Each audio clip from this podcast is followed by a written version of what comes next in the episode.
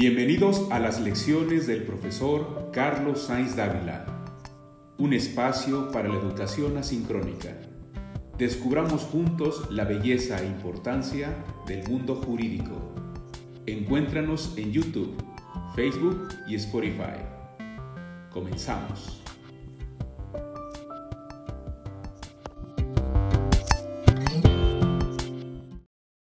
Muy bien, pues buenas tardes a todos. Espero que tengan un buen día y una buena semana.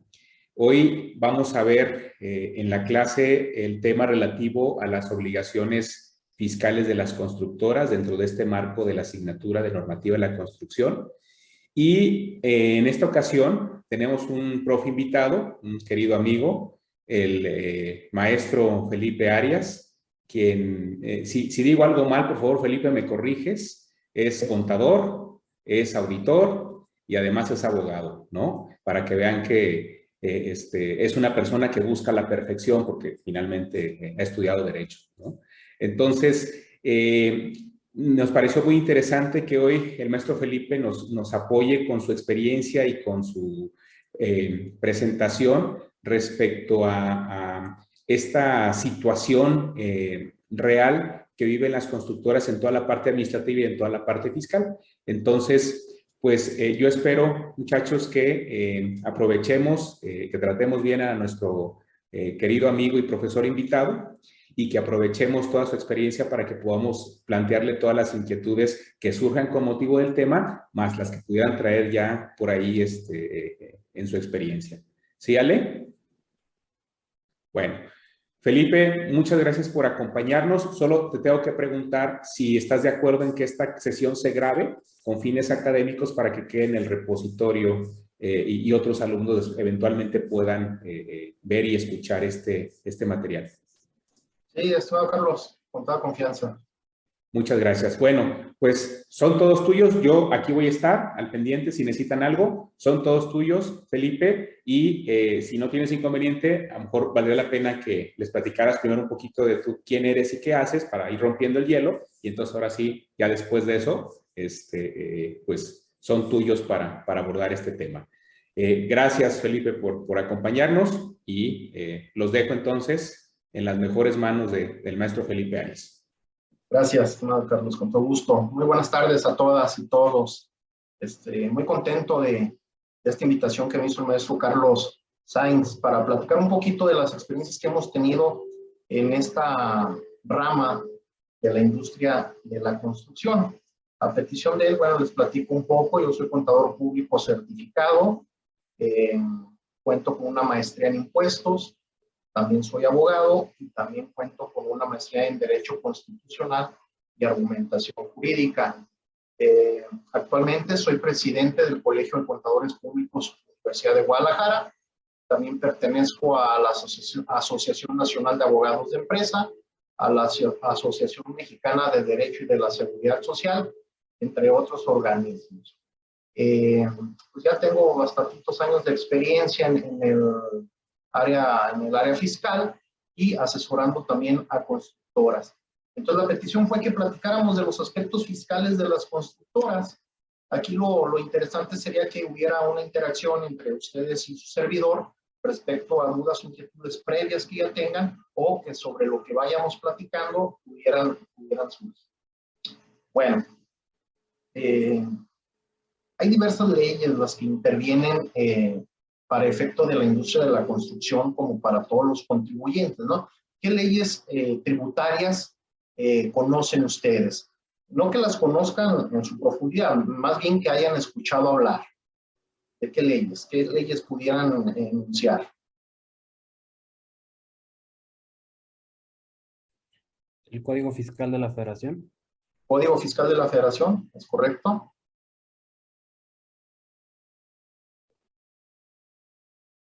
La ley del ICR. La ley del impuesto sobre la renta.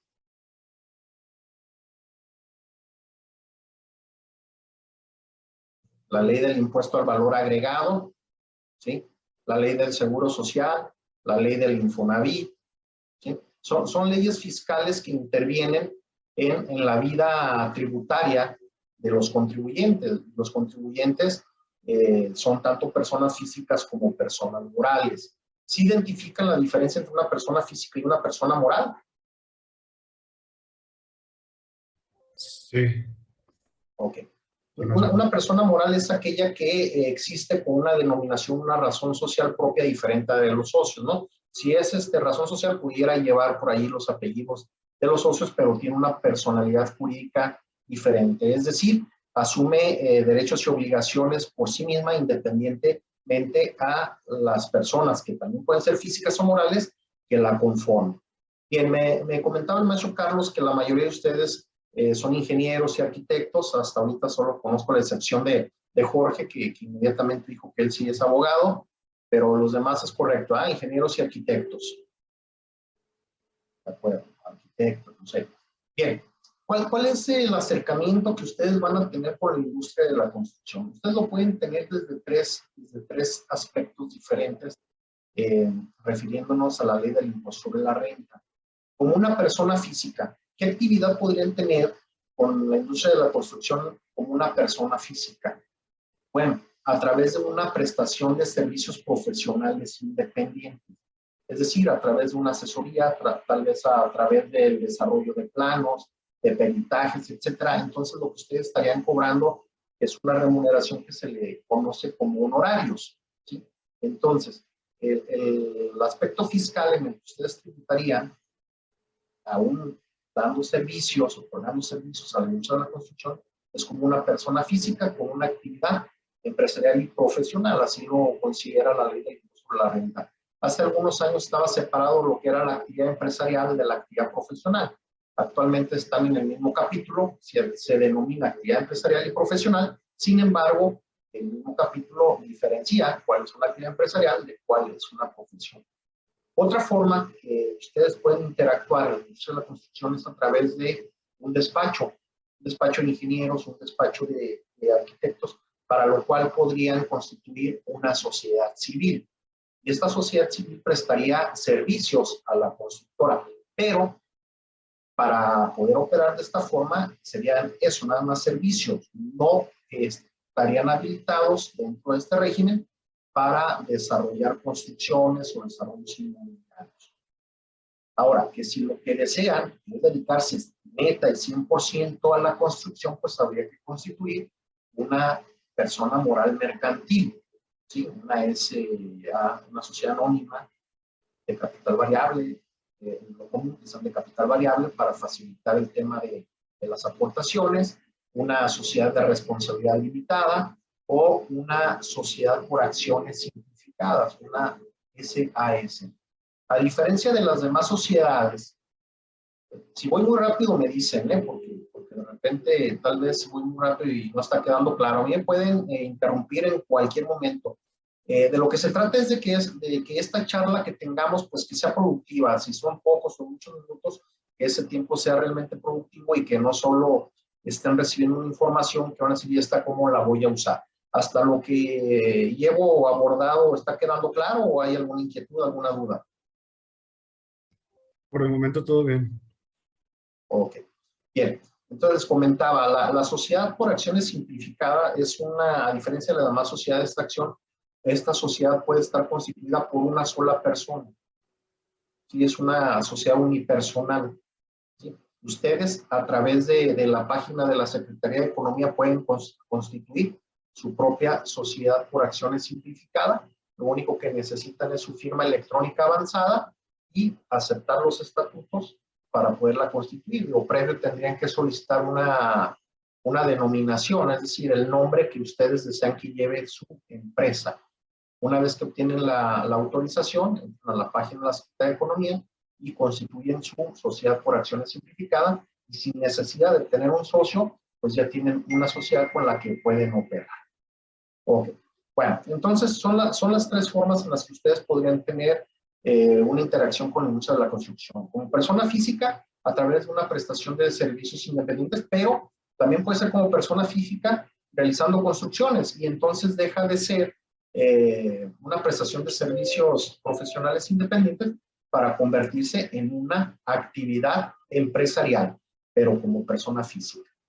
Luego la otra es constituir una sociedad civil, un despacho, que preste servicios a la industria de la construcción y la última, pues ya constituir una empresa que su giro sea precisamente la construcción.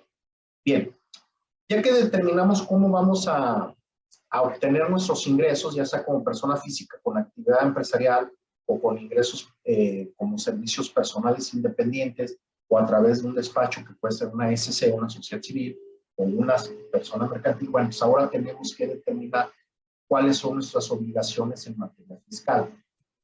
Y en materia fiscal, bueno, pues la primera obligación es pagar el impuesto sobre la renta. ¿Que ¿Alguien me puede decir algo respecto al impuesto sobre la renta? ¿Qué entiende cuando, cuando decimos el impuesto sobre la renta? ¿Qué se le tiene a la mente?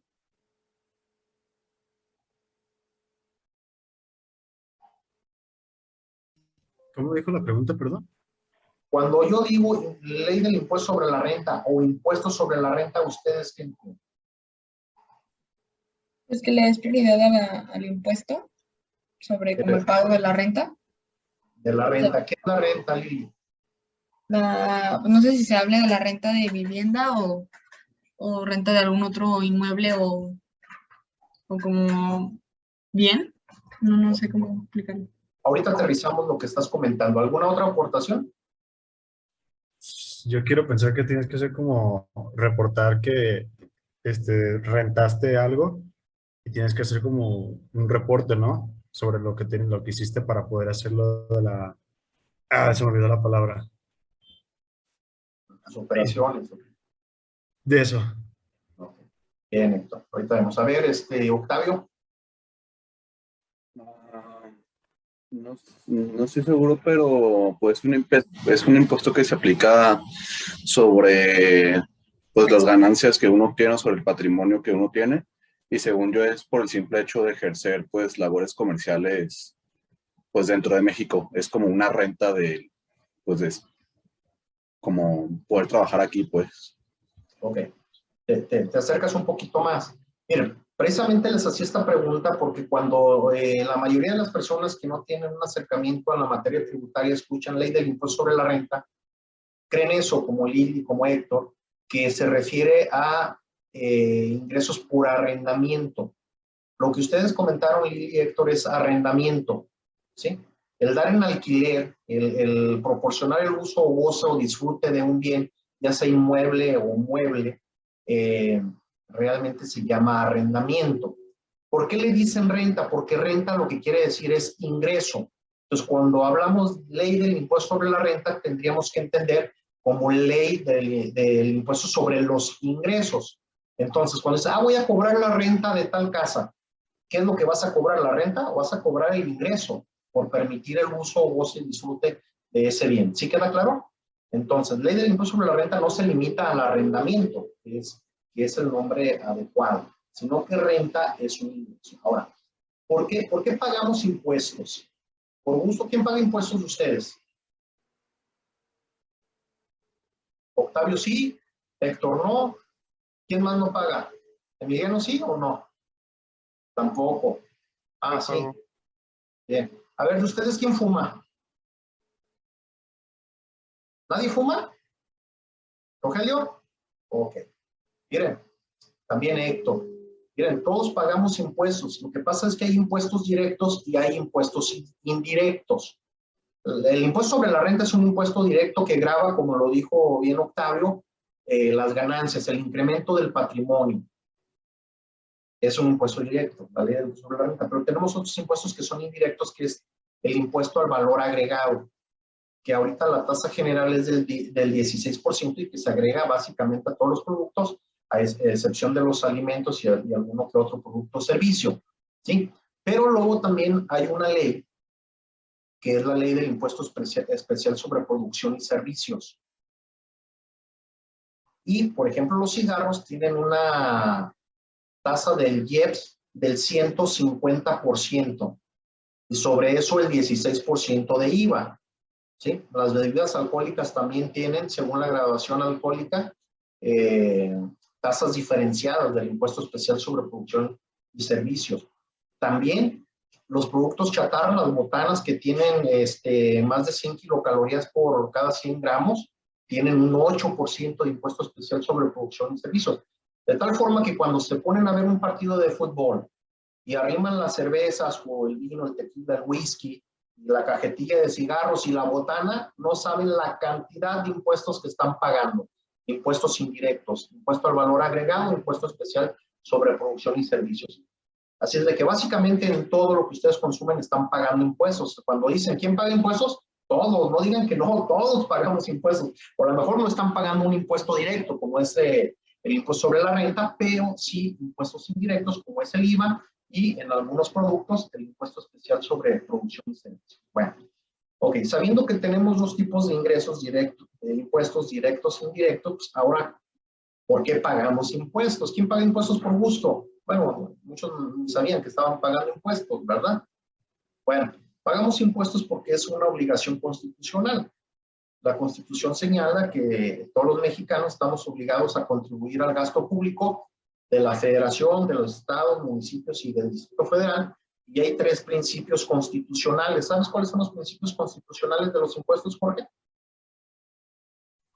Es equitativo y proporcional. Ajá, y te falta uno, No recuerdo el otro profesor. El de legalidad, porque dice que en forma proporcional y equitativa que dispongan las leyes. Entonces tenemos tres principios constitucionales para el pago de impuestos. Que sea proporcional, que sea equitativo y que lo disponga una ley. Si un impuesto no está en una ley, pues entonces no lo puede cobrar la federación ni el estado, es decir, las entidades federativas y los municipios. ¿De acuerdo? Ahora, ¿cuál es la diferencia entre, entre, por digo, le voy a preguntar a, Jorge porque él es abogado y dice que le apasionan los impuestos. Entonces, ¿cuál es la diferencia entre proporcional y entre proporcionalidad y equidad, Jorge? Eh, proporcional es que te van a cobrar impuestos conforme tu patrimonio, como conforme el tamaño de tu patrimonio. O sea, si gastas, si ganas más, pagas más. Si ganas menos, pagas menos. Ese es proporcional y equitativo es que a todas las personas se les debe de cobrar impuestos, creo. Bueno, que debe haber un trato igual entre los iguales. ¿sí? Entonces, por eso hay varios títulos, varios capítulos, varias secciones en la ley del impuesto sobre la renta donde tratan de establecer esa, se trata de establecer esa equidad y además la proporcionalidad se da para personas físicas a través de una tarifa progresiva que empieza creo que en el 1.92%, la tasa mínima, y va incrementando hasta llegar a un 35% la tasa máxima. Es decir, conforme van incrementándose las ganancias, las utilidades, los ingresos de las personas físicas, el porcentaje para el pago de, del impuesto se va incrementando. Ahí, ahí se da la proporcionalidad. Es diferente en las personas morales, en las empresas. Ellos tienen una tasa fija del 30% sobre las utilidades, haya sido cual haya sido. Si la utilidad fue poca, 30%. Si fue mucha, 30%, pero la Corte ya dijo que la proporcionalidad se da precisamente porque al ser una tasa fija, pues si tuvo menos ingresos, pues el impuesto va a ser menor, 30%, pero en cantidades menor. Y si eh, la ganancia, la utilidad fue alta, pues ese 30% pues va a representar una cantidad mayor en el pago de los impuestos. ¿Hasta ahí está claro? Bien. Bueno, ok, entonces regresamos. Ya tenemos eh, definido cómo vamos a, a, tributar, como persona física o como persona moral. Ahora, ¿qué, qué sigue? Bueno, pues la primera obligación que existe es inscribirnos al RFC, es decir, al Registro Federal de Contribuyentes, pero de acuerdo con la actividad que vamos a desarrollar, ya sea una actividad profesional, ya sea una actividad empresarial. Sí, evidentemente, si lo vamos a hacer a través de, personas morales, pues es una actividad empresarial sin lugar a dudas y vamos a tener que señalar cuál de esas actividades empresariales exactamente vamos a ejecutar. Y aquí, en el caso de ustedes, pues seguramente va a ser la construcción. ¿De qué tipos de construcciones existen? Comercialmente hablando. Pues casa habitación, ¿no? Mm, locales como uso comercial. ah, ah, caray, no sé qué más. Bueno, ah, estaciones de gasolina, no es, es de, de servicios también. Y no recuerdo qué, qué más podría ser. Ah, tal vez los aeropuertos que son como también dentro de los servicios, ¿no? Sí, es de servicios, pero entonces tenemos que tener, existen de uso residencial y de uso comercial, y ya en el uso comercial, pues va a haber una infinidad, ¿verdad? Entonces habrá que desarrollar eso. Y luego, y cuando se inscriben, tendrán que señalar si es para obra pública u obra privada. ¿Cuál es la diferencia entre obra pública y obra privada? Que uno lo está financiando, pues ahora sí que las empresas o algún, el capital privado vaya. Y el otro es que lo está financiando el, el Estado o el, o el país. En este caso puede ser obra federal o obra estatal. Tengo entendido. Eh, ti- Tiene que ver con el uso y, y, este, los contratantes, ¿verdad? Pero si nos vamos a, a la ley de obras públicas, creo, bueno, pues ahí señala básicamente que todas las obras son públicas, ¿no? Eh, cuando ustedes van a, van a construir, ¿a dónde acuden a tramitar una licencia? Mm, Ay, caray. Obras públicas. A, la dirección de obras públicas, no se llama dirección de obras privadas, ¿verdad?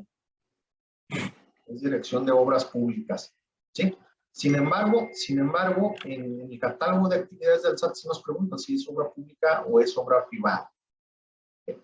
Una vez que, que seleccionan eh, su actividad, bueno, y que se inscriben, pues ahora viene otra obligación. Bueno, hago un paréntesis. La, la obligación de inscribirse al RFC ahora, a partir de este año, ya es a partir de los 18 años, aunque no tengan una actividad, aunque no tengan ingresos, a partir de este año es obligatorio que todos estemos inscritos en el Registro Federal de Contribuyentes. Si ustedes no tienen ingresos, pues se van a inscribir así, sin ingresos. Una vez que comiencen a tener ingresos, ya sea por cualquiera de estas actividades o e inclusive por salarios, habrá que modificar esa, ese estatus para señalar que van a obtener ingresos por salarios. Pero, ojo, ¿es- ¿ya se inscribieron todos al RFC y todas? ¿No? Pues a partir de este año es, obligatorio. Esto se establece en el Código Fiscal de la Federación. Eh, el Código Fiscal de la Federación establece obligaciones, establece infracciones y establece sanciones. ¿sí? Hay una obligación, inscribirse al RFC. Hay una infracción, no cumplir con inscripción al RFC, lo cual implica una sanción, es decir, una multa. Para este año se estableció que no serán multados quienes eh, no se inscriban y que no tengan ingresos. Quien tenga ingresos y no se inscriba, sí cometerá la infracción y será sancionado. Para este año, se, en la reforma al Código Fiscal de la Federación se señaló que no van a ser sancionados. Pero pues hay que, hay que estar al pendiente de eso, porque es posible que el próximo año o en dos o en tres años quiten esa, esa disposición de que no serán sancionados y entonces van a ser sancionados por no estar inscritos al RFC, aunque no, que no tengan ingresos. Pero bueno, ese fue un paréntesis. Una Ok, pregunta, eh, bueno, perdón, una pregunta. Es, en estos casos, si ya estás trabajando, creo que ya tienes el RFC correcto. Ya estás, correcto. tienes, tienes que tenerlo dado de alta. Sí, o sea, ¿ya te pagan por nómina? Sí, bueno, sí, vamos a ponerlo así. Bueno, es, es que hay que ver, porque puedes estar trabajando y a lo mejor te pagan en efectivo y, y no estás asegurado. digo. Ese es Ah, claro. Es posible que entonces no tengas RFC, ¿verdad? O no, no, sí, sí, sí está ahí dado de alta. Solo Ah, tenía la duda, dije, ah, caray, no vaya a ser. Ah, ok. Pero Sí, bueno. entonces pues seguramente ya, ya estás inscrito al RFC. Ok. Bueno, ya que, ya que inscribimos a la persona física o a la persona moral, a la sociedad, al RFC, pues viene otra obligación. Tramitar la firma electrónica avanzada o la e-firma. ¿Han escuchado hablar de este concepto? ¿Sí? ¿No? A ver, Octavio, ¿qué, es la, la, la fiel, la firma electrónica? Pues es una firma por la cual, pues, puedes, pues llevas a cualquier tipo de operación dentro del SAT. Ok, la, la, firma electrónica son unos certificados digitales que tienen los datos biométricos de cada uno de nosotros. Incluso firmamos en un pizarrón digital, va nuestra firma, va nuestro iris, va nuestra fotografía y van todas las huellas dactilares de nuestros dedos. Entonces, esa información está encriptada en un certificado digital y en otro archivo llave que se requieren ambos junto con una clave privada, puede ser alfanumérica y con caracteres especiales, para que una vez que se cargan esos dos archivos a la plataforma y se crea la clave privada, tenemos acceso a los servicios del SAT, como eh, actualizar nuestras obligaciones, como presentar declaraciones, presentar un cambio de domicilio, solicitar una devolución de impuestos, etcétera.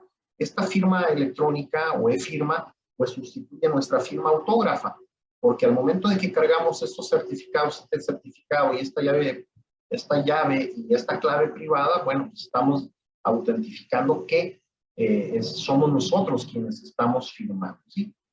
El concepto de firma, cuando firmamos algo que están haciendo, cuando ustedes firman algo, incluso de forma autógrafa, ¿qué significa que ustedes firmen algo? Estamos aceptando lo que se ha escrito ahí.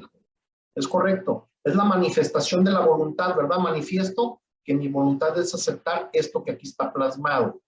Por lo tanto, esta firma o firma digital o fiel sustituye nuestra firma autógrafa y cuando nos firmamos en el SAT para hacer alguna operación, pues estamos diciendo que es nuestra voluntad celebrar esa operación. Por eso, mm, no deben de compartirla con nadie una vez que la tengan.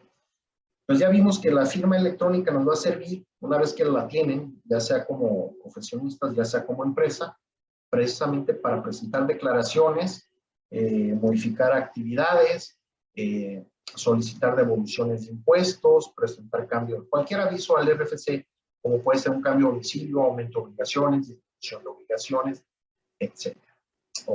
Bueno, entonces ya están inscritos, que es la primera obligación ya tienen su firma electrónica, que es con la que ustedes van a poder dar cumplimiento a las obligaciones fiscales. La siguiente obligación es llevar contabilidad. ¿Alguien ya llevó la materia de contabilidad? ¿No? Pero sí está en el programa de ustedes, ¿no? Van a llevar algo de contabilidad o al menos costos, ¿no? Ok. Bueno, ¿qué es la contabilidad? ¿Quién, quién me puede definir qué es la contabilidad?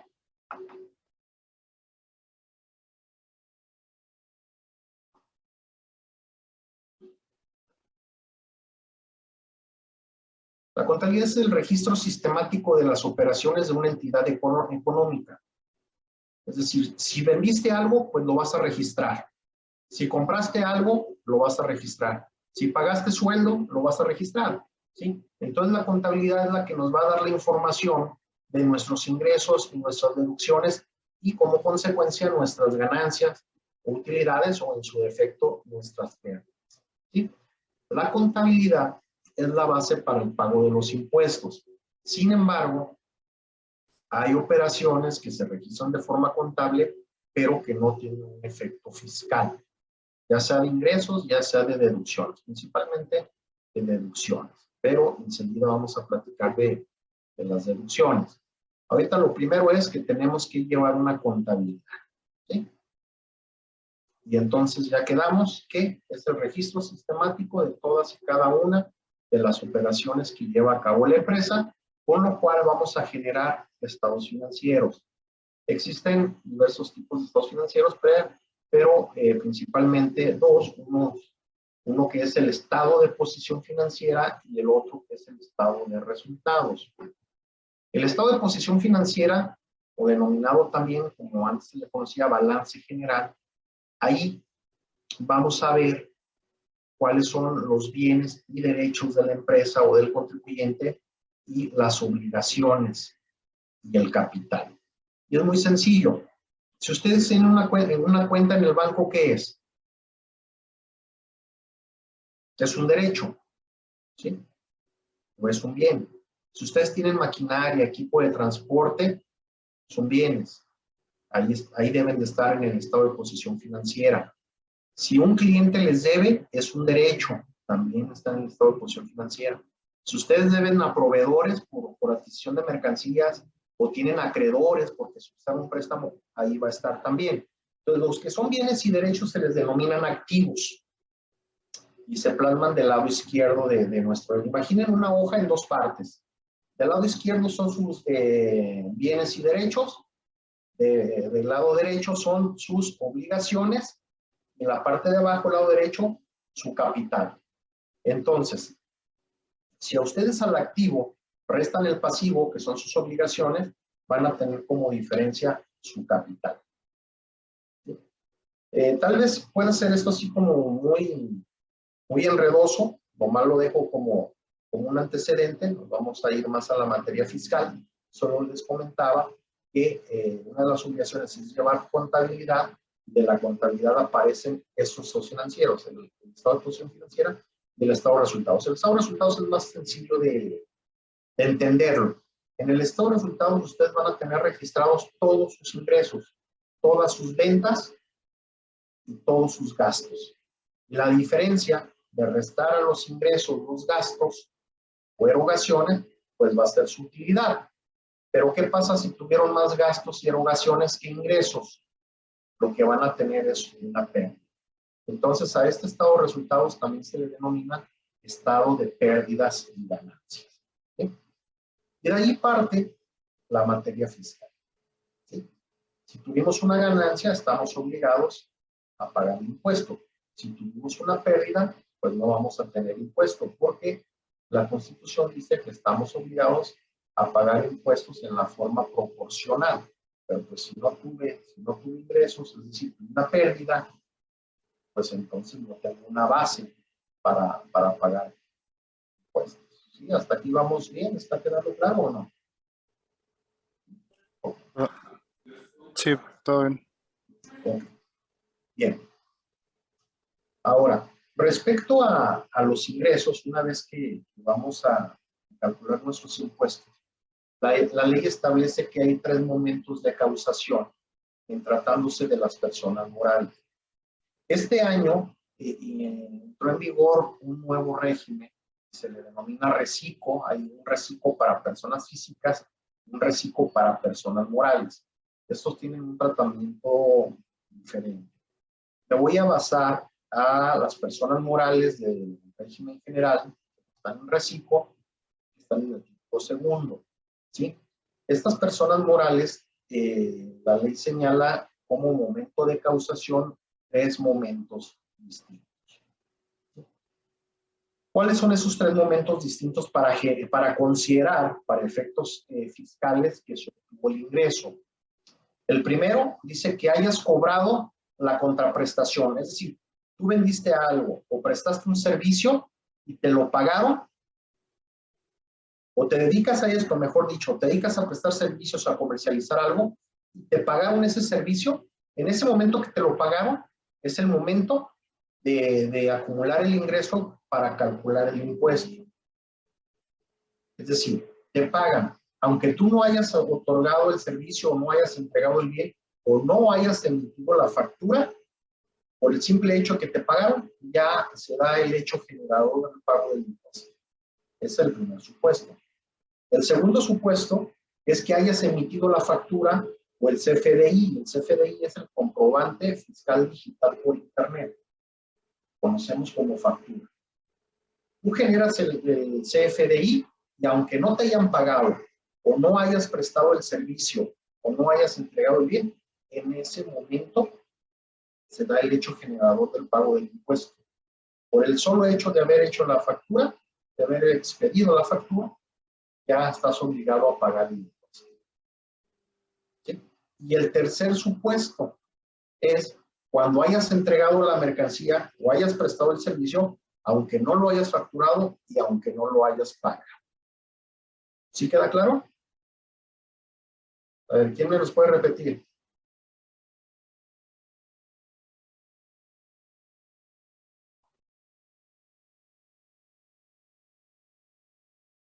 A ver, ¿quién me dice el, el, supuesto, el primer supuesto para, para, para generar el impuesto?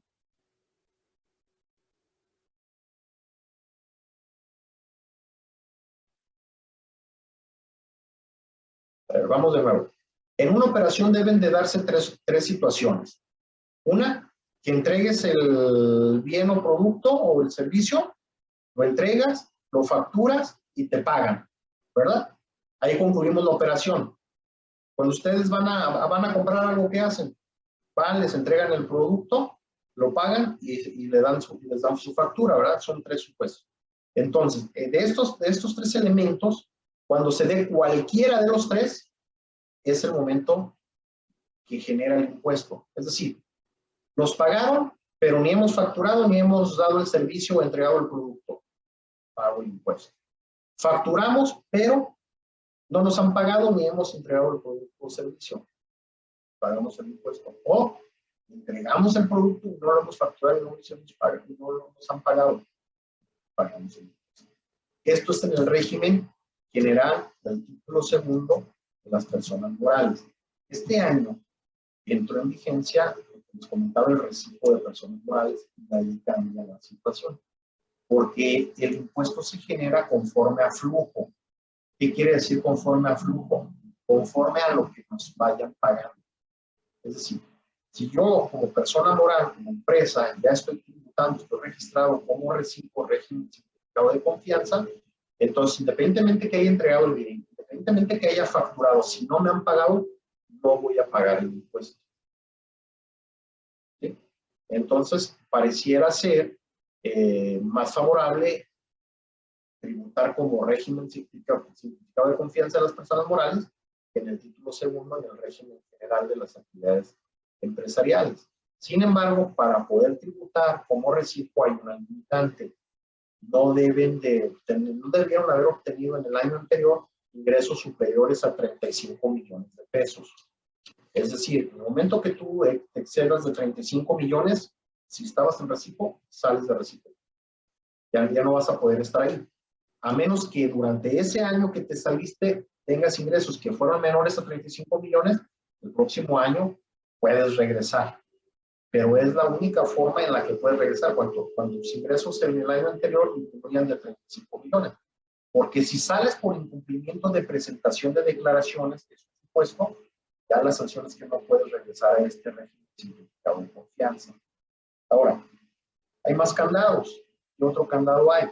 Que los socios accionistas de esa sociedad que quiere, está en recibo, que está en recibo, no deben de ser socios o accionistas de otra sociedad. Porque si son socios o accionistas de otra sociedad, pues no pueden estar en recibo. Tienen que ir al título segundo, que donde las reglas de pago de los impuestos es las que les comentaba cuando se dé cualquiera de los tres supuestos. ¿sí? La cobranza, la facturación o la entrega del producto o del servicio. No así el recibo, que ahí solo cuando me van pagando. Y esto de alguna forma pues tiene un poquito más de, más de lógica, porque hay empresas, consultoras, que ejecutan obra, que se ejecutan al gobierno y que el gobierno tarda bastantes meses en pagar. Y esto genera una afectación en el flujo. ¿Por qué? ¿Por qué en el flujo? Porque para que el gobierno te pague, primero debiste haber realizado el trabajo y debiste haber emitido la factura. Pues ya se dieron dos supuestos de acumular el ingreso. Pero si no te paga, pues te está pegando en el flujo. ¿Cómo vas a seguir operando? Y además de que no te pagó, tienes que pagar el impuesto sobre la renta y el impuesto sobre la renta en las personas morales es del 30% sobre la utilidad. ¿De acuerdo?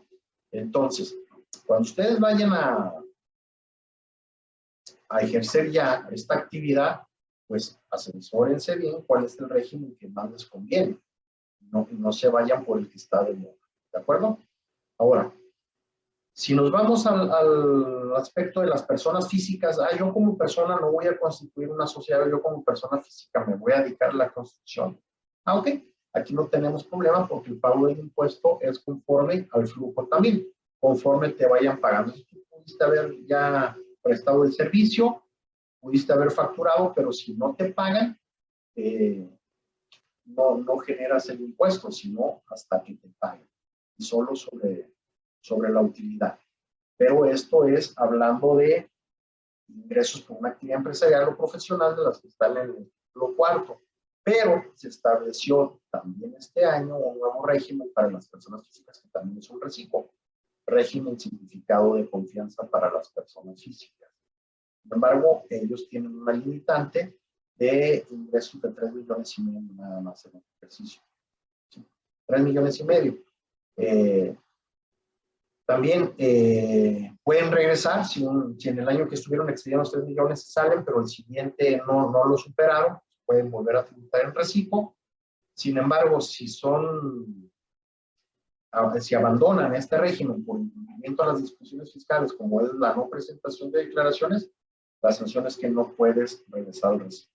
¿Y cuál es la ventaja de estar en reciclo, persona física, contra eh, tributar como actividad empresarial profesional del título cuarto? Bueno, pues que la actividad eh, profesional del título cuarto, normal, eh, el impuesto se paga de conformidad a una tarifa progresiva que conforme van teniendo más ingresos, el impuesto es más alto.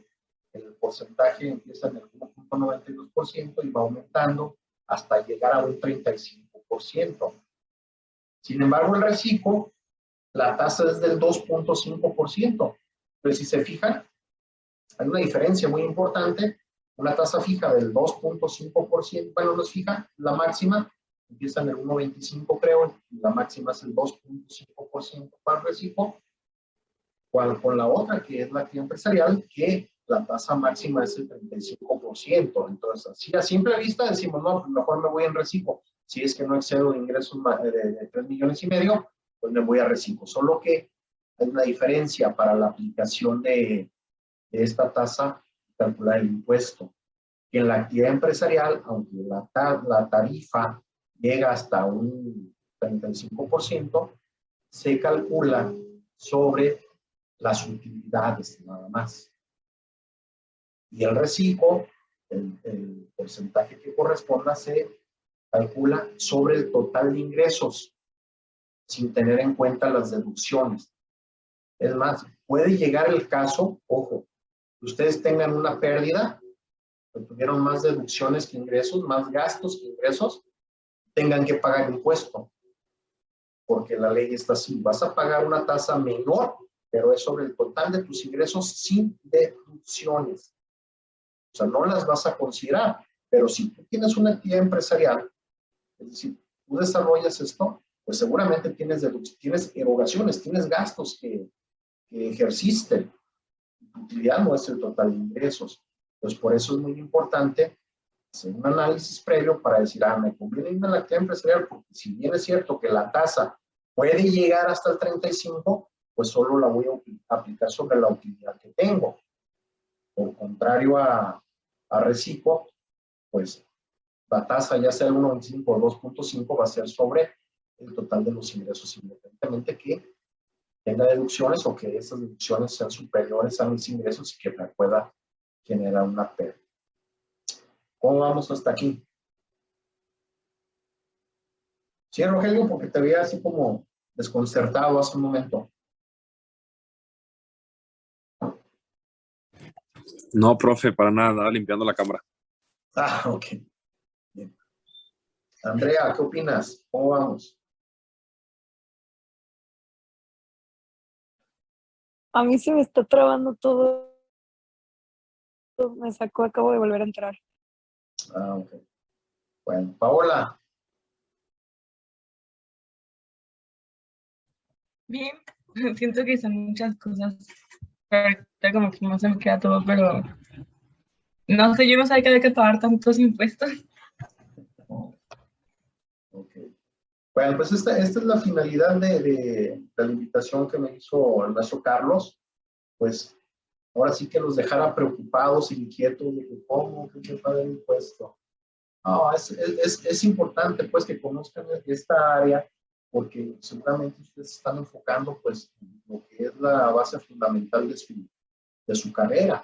Sin embargo, tarde o temprano van a obtener ingresos, ya sea como actividad eh, como persona física o como una empresa y se van a encontrar a esta realidad de que tenemos que pagar impuestos. No los quiero asustar, pero las multas que está imponiendo el SAT por no presentar las declaraciones de forma oportuna, eh, presentarlas, aparte no las están presentando, tal vez por las cuestiones de la pandemia que no han logrado recuperarse, las multas están siendo realmente caras.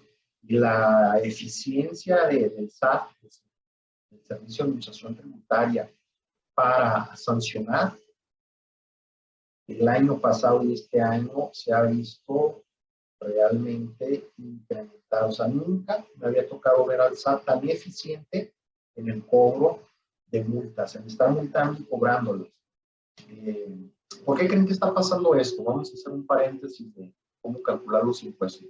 ¿Por qué, ¿Por qué creen que está pasando que el SAT sea mucho más eficiente para multar y cobrar las multas? ¿Tienen idea? Porque Pues- todo ahorita es más electrónico.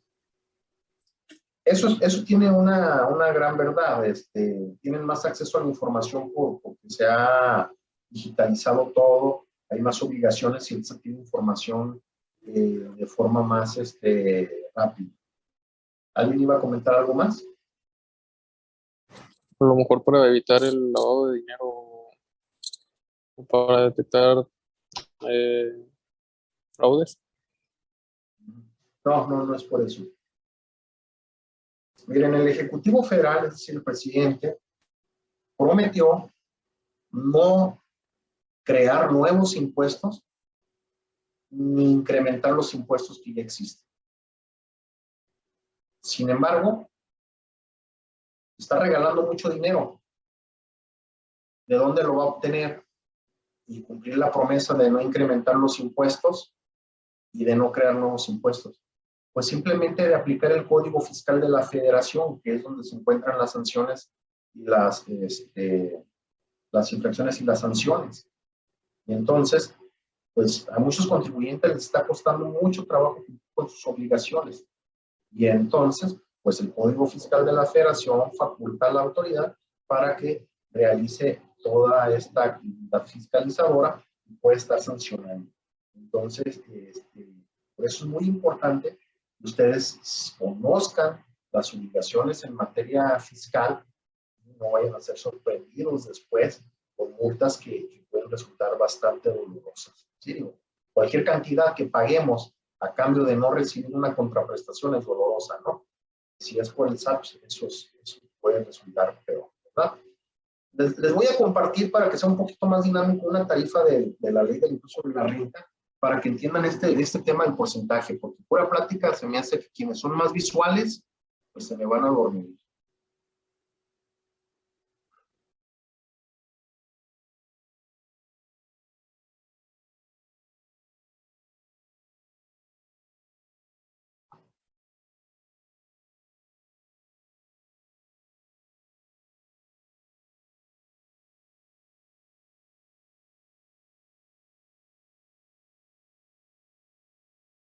Ahí ven la tarifa. Sí, Sí. pero muy pequeñito, profe. Está muy pequeñito. mm, A ver si lo puedo ampliar. Bueno, a ver. Ah, no, no, ya se ve bien. Ah, perdón. A ver, voy a buscar otro documento. Creo que se va a ver mejor.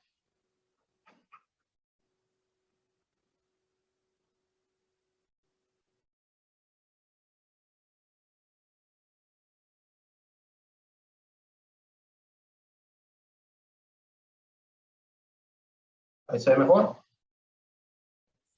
Sí, profe. Ok.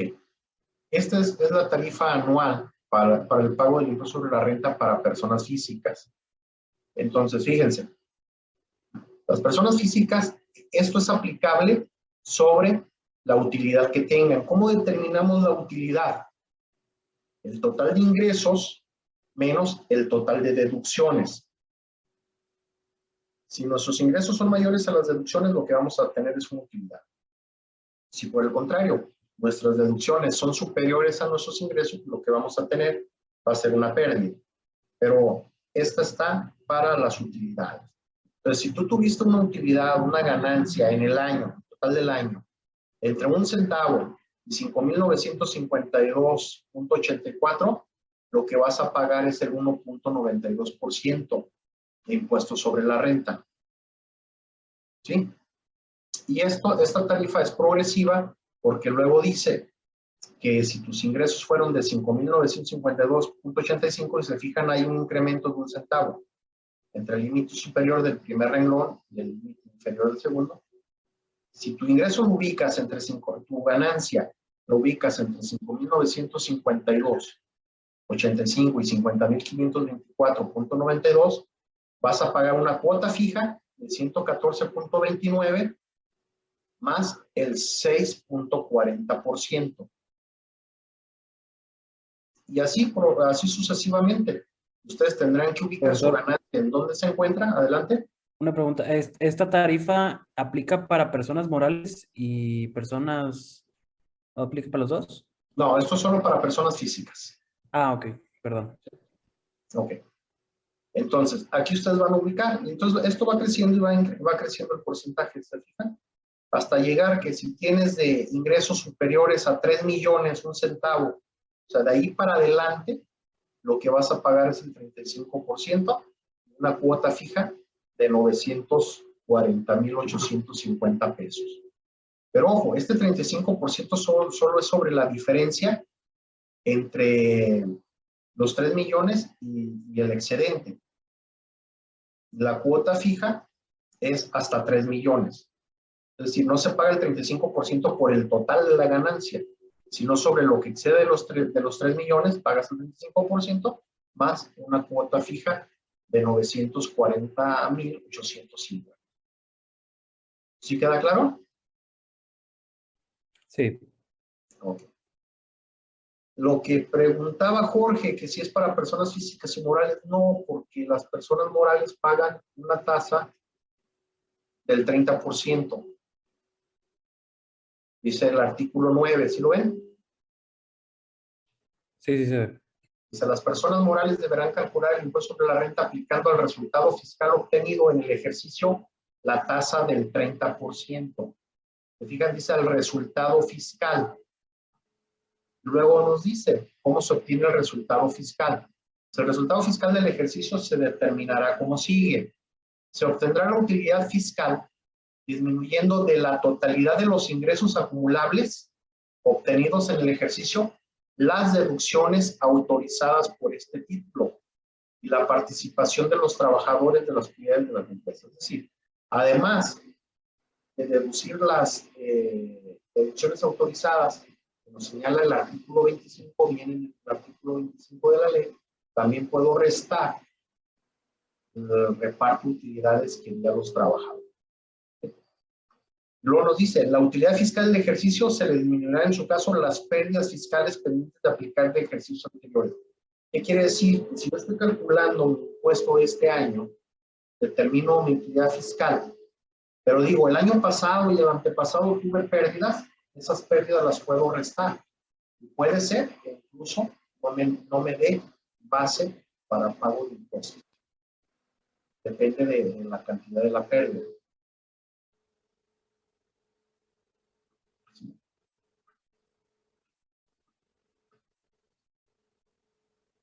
Entonces sí queda claro la, la, la diferencia entre, entre cómo se calcula el impuesto de una persona física y una persona moral. Sí.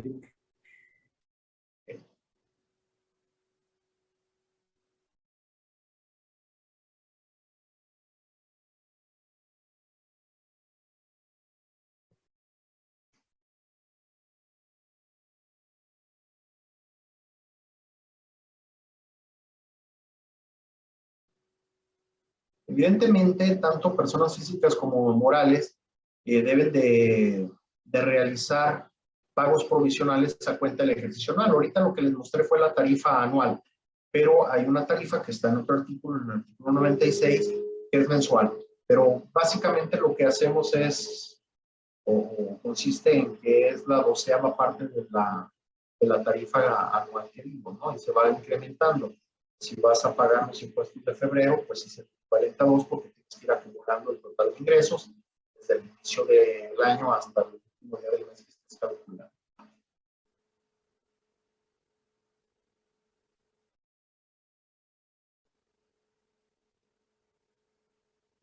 En cuanto a las obligaciones de las personas morales, Dice, llevar contabilidad de conformidad con el Código Fiscal de la Federación y su reglamento. Expedir comprobantes fiscales por las actividades que realicen. ¿Cuáles son los comprobantes fiscales? Los comprobantes fiscales son lo que denominamos facturas o el CFDI, comprobante fiscal digital por Internet. Y en el comprobante fiscal digital por Internet pues hay que cumplir diversos requisitos. Los requisitos para la expedición de, de los CFDI los encontramos en el artículo 29 y 29A del Código Fiscal de la Federación. Y ahí señala que para poder emitir CFDI tenemos que contar con firma electrónica, tenemos que contar con certificados digitales. ¿Qué son los certificados digitales? Estos certificados digitales son muy parecidos a la firma electrónica, solo que no tienen los datos biométricos del contribuyente. Sí tienen los datos del contribuyente, pero no los biométricos. Y estos certificados digitales son los que podemos utilizar para poder expedir las facturas o los CFDI. Y además hay requisitos que se tienen que cumplir, como debe ser el RFC de la persona que expide el comprobante, de la persona que lo va a deducir, la persona que lo recibe. También el nombre, domicilio, código postal, eh, señalar o describir el producto, eh, el producto o servicio que se está otorgando, eh, trasladar, trasladar los impuestos correspondientes, en este caso sería IVA, el impuesto al valor agregado, a menos que lo que se esté vendiendo sea una casa habitación. La casa habitación cuando se enajena, cuando se vende, eh, no es sujeta de la ley del impuesto al valor agregado. Pero si lo que vendemos es un local comercial, ese sí genera impuesto al valor agregado. IVA. Cuando ustedes venden un local comercial, ¿de qué se compone? Se compone de dos elementos el inmueble. ¿Cuáles son esos dos elementos?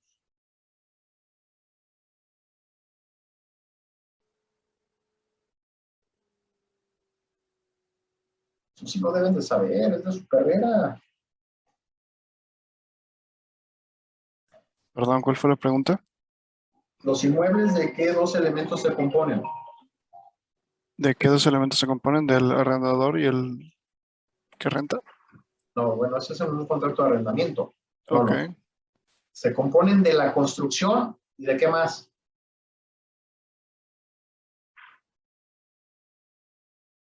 Ah, caray, me agarró en curva.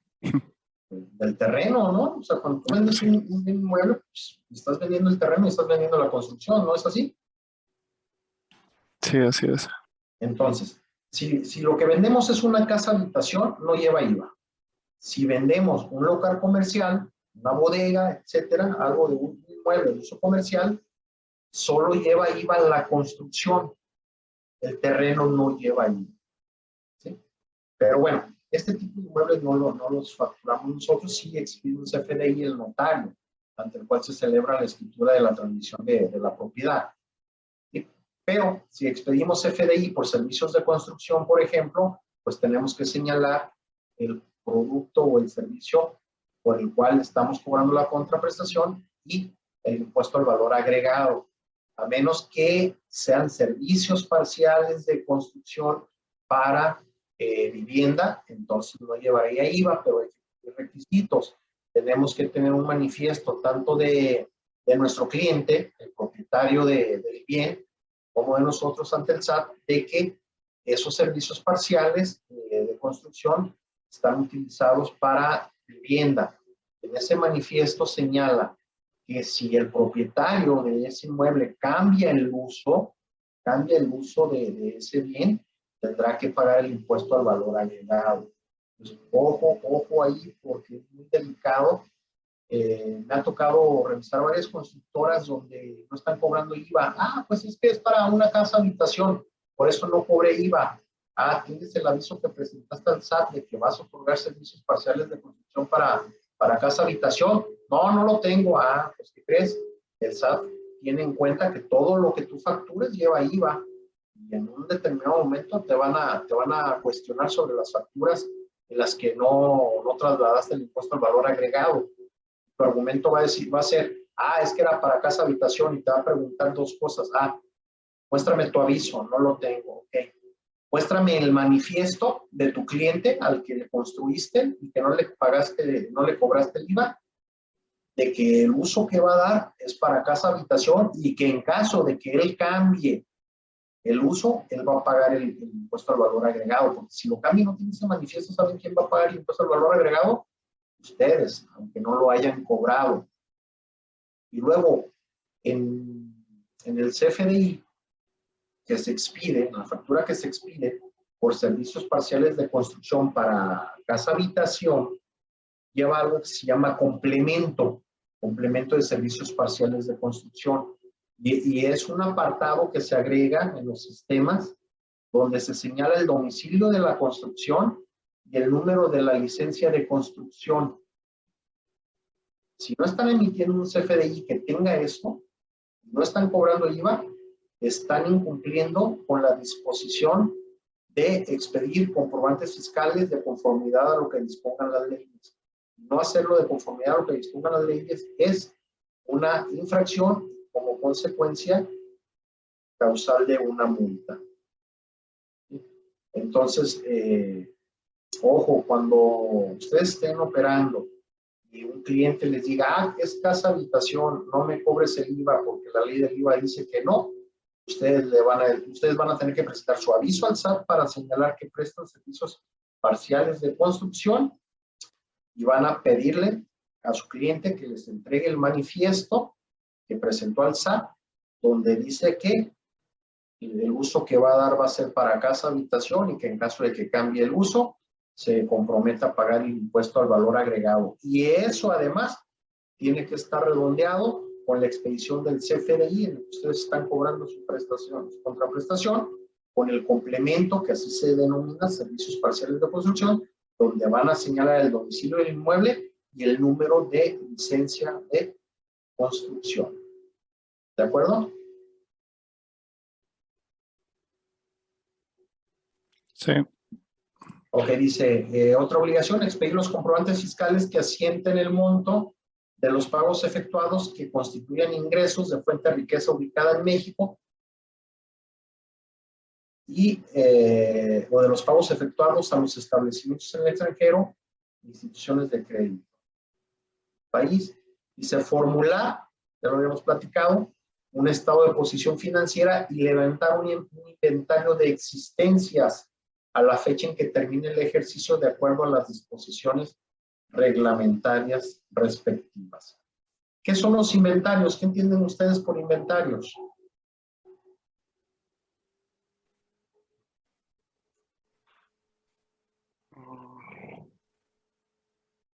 Los inventarios son los productos o mercancías que ustedes tienen para vender y que no han vendido. Si este concepto lo llevamos a la industria de la construcción, ¿qué podrían ser los inventarios en una, en una constructora? Para las casas, ¿no? Las casas, ¿qué más? A lo mejor máquinas. Bueno, eso, eso serían activos fijos o inversiones. El material con el que se construye. El material con el que se construye, que puede ser cemento, concreto no, ¿verdad? Porque el concreto es el que utilizar en el momento, si no, se echa a perder, pero cemento sí, varillas sobre todo, ¿verdad? Mallas, castillos, etcétera. Todo, todo el material que utiliza la construcción es parte del, del inventario. Y si estamos hablando de, de, de un desarrollo inmobiliario, ¿qué más hay como inventario?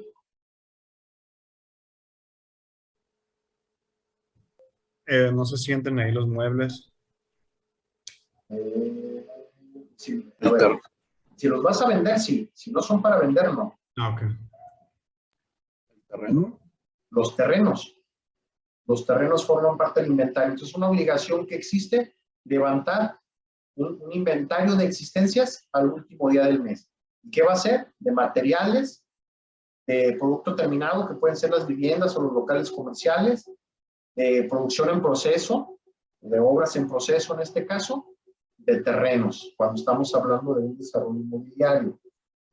Ok, la, esa es una obligación.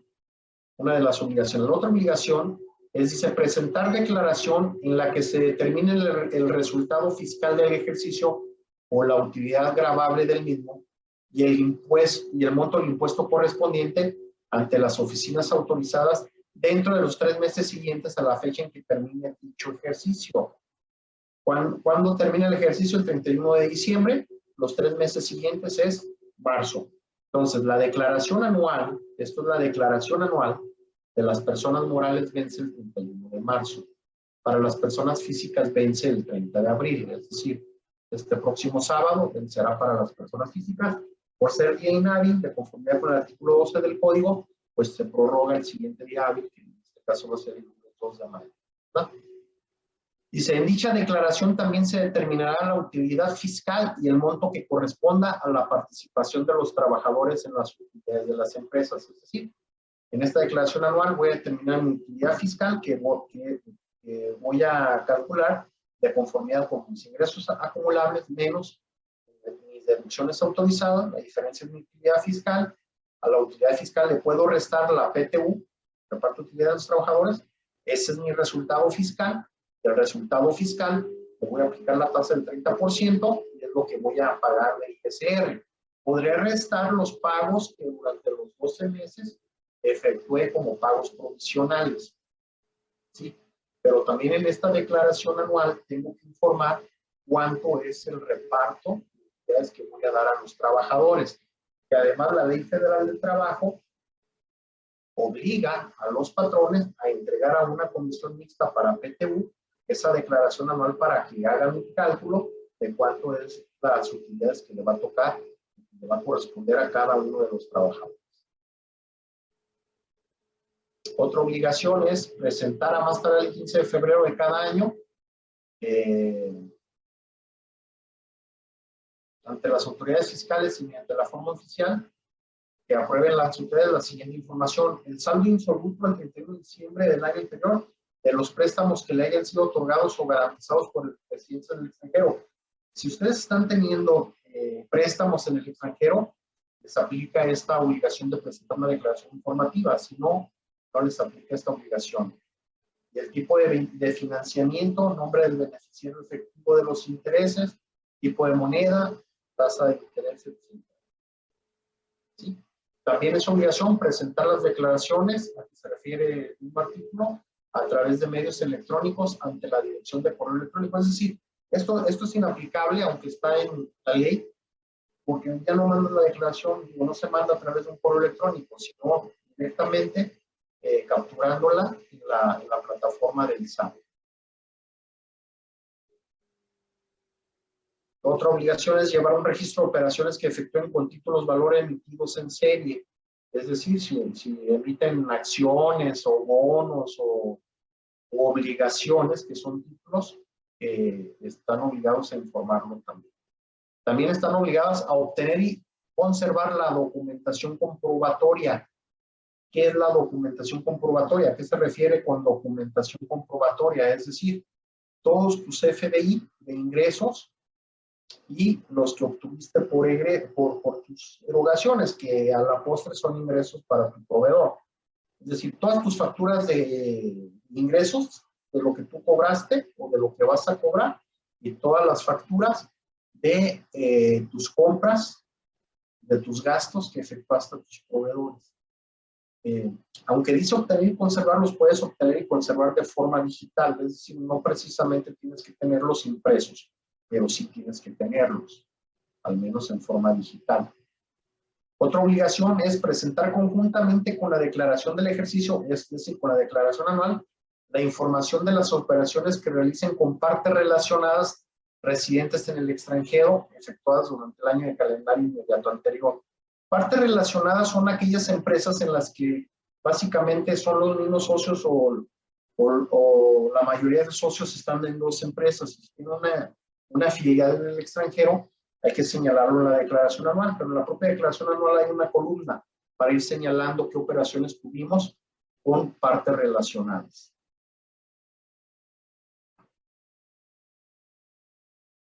que eh, dice, tratándose de personas morales que hagan pagos por concepto de dividendos utilidades a personas físicas o morales, estas van a tener las siguientes obligaciones.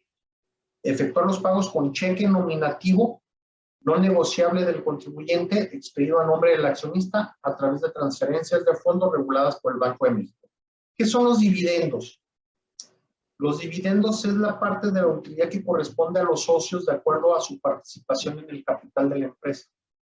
Es decir, los socios cuando constituyen una empresa deben de estar respaldados por unos títulos que se llaman acciones. Y en esas acciones viene el monto o el total de las acciones y el monto del capital, del porcentaje que representa del capital de la empresa de la que son socios o accionistas. Supongamos que son cuatro socios y que participan en partes iguales, entonces van a tener una participación del 25% del capital.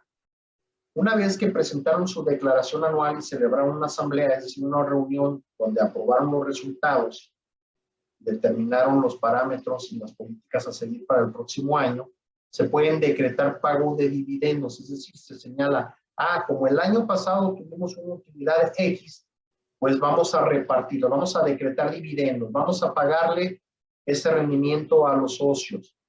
Entonces, supongamos que tuvieron una utilidad de un millón de pesos.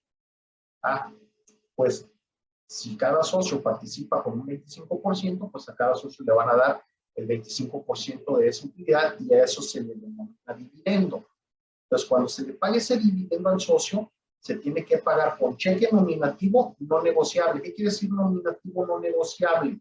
Nominativo quiere decir que tiene que tener el nombre del socio accionista y no negociable quiere decir que no lo puede cobrar, que forzosamente lo tiene que depositar. Para que sea no negociable puede hacerse de dos formas. Se le pone una leyenda que dice para bono en cuenta del beneficiario o se cruza con dos líneas de forma diagonal. Cuando está cruzado con dos líneas de forma diagonal el cheque, es lo negociable. Y si lo presentan en ventanilla para cobrarlo, el cajero no se los va a pagar.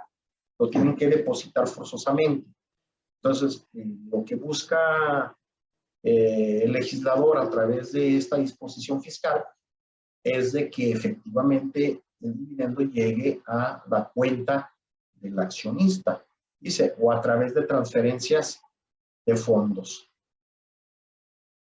Y luego tienen que eh, proporcionarles un comprobante fiscal, es decir, te pagué dividendos, te hago un recibo de dividendos donde señalo cuánto es lo que te pagué, cuánto es el impuesto que pagó la empresa, cuál es la utilidad de la que pagó el impuesto la, la empresa y después de eso tienen que efectuarle una retención del 10%. Entonces, fíjense, ¿recuerdan cuál era la tasa máxima de las personas físicas? 35% el 35%. ¿Y recuerdan cuál es, cuál es la tasa fija para, ¿cómo se llama? Para las personas morales? El 30. El 30%. Pero cuando ustedes paguen dividendos, están obligados a retener el 10%. Entonces, fíjense, si la empresa ya pagó el 10% sobre la utilidad y luego el accionista paga el 10%, en total, ¿cuánto se pagó por ese ingreso de, sobre la renta? El 20. ¿Cuánto? El 20. No. No, El 0. el 40. La empresa pagó el 30 y luego cuando le pagas dividendo al socio accionista, le retienes un 10, entonces ya un 30 más un 10, porque ese que le retienes eh, lo tienes que pagar al SAT, no, no te lo quedas tú como empresa, te lo pagas al SAT y proviene de la misma utilidad. Oye, es que yo de esa utilidad que le estoy pagando al socio accionista ya te pagué el 30. Ah, sí, pero te vas a retener el 10 y me lo vas a dar a mí. Entonces esa misma utilidad ya pagó el 30 a través de la empresa y luego paga el 10 a través del accionista vía retención. ¿Sí me explico? Entonces, ese 30% que veíamos en las empresas que aparentemente era menor que el 35% que paguen las personas físicas, ya cuando llega a la persona física, que es el socio accionista, pues ya llegó a un 40%. ¿Sí queda claro? Otra obligación es informar a las autoridades fiscales a más tardar el día 17 del mes inmediato posterior a aquel en que se realice la operación de las contraprestaciones recibidas en efectivo en moneda nacional o extranjera, así como en piezas de oro, de plata, cuyo monto sea superior a 100 mil pesos.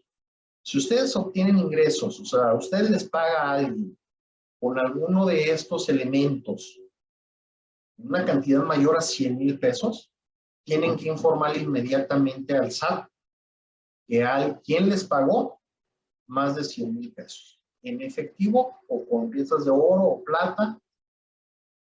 Y si es en efectivo, no importa que sea moneda nacional o moneda extranjera. Y esta, esta obligación es adicional a la, a la ley federal para la prevención de identificación de operaciones con recursos de procedencia ilícita es decir, la que se le conoce como la ley antilavado de dinero. Esa ley antilavado de dinero, que se le conoce coloquialmente, también impone estas obligaciones. No se deberían de obtener, salvo de algunas excepciones, ingresos superiores a 100 pesos, porque lo tiene que identificar a quién te lo está pagando y avisarle al SAT. ¿Por qué consideran que existe esta obligación?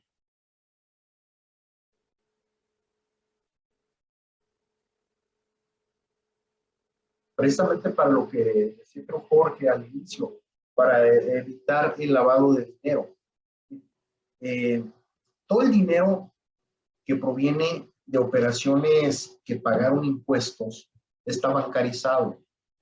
Porque para que yo tenga derecho a efectuar una deducción de mis ingresos, debo de cumplir algunos requisitos. Uno de los requisitos es que si el pago, el gasto que voy a hacer es mayor a dos mil pesos, tengo que pagarlo o por transferencia electrónica, o por tarjeta de crédito, o por tarjeta de débito, por monedero electrónico, o por cheque nominativo para abono en cuenta del beneficiario.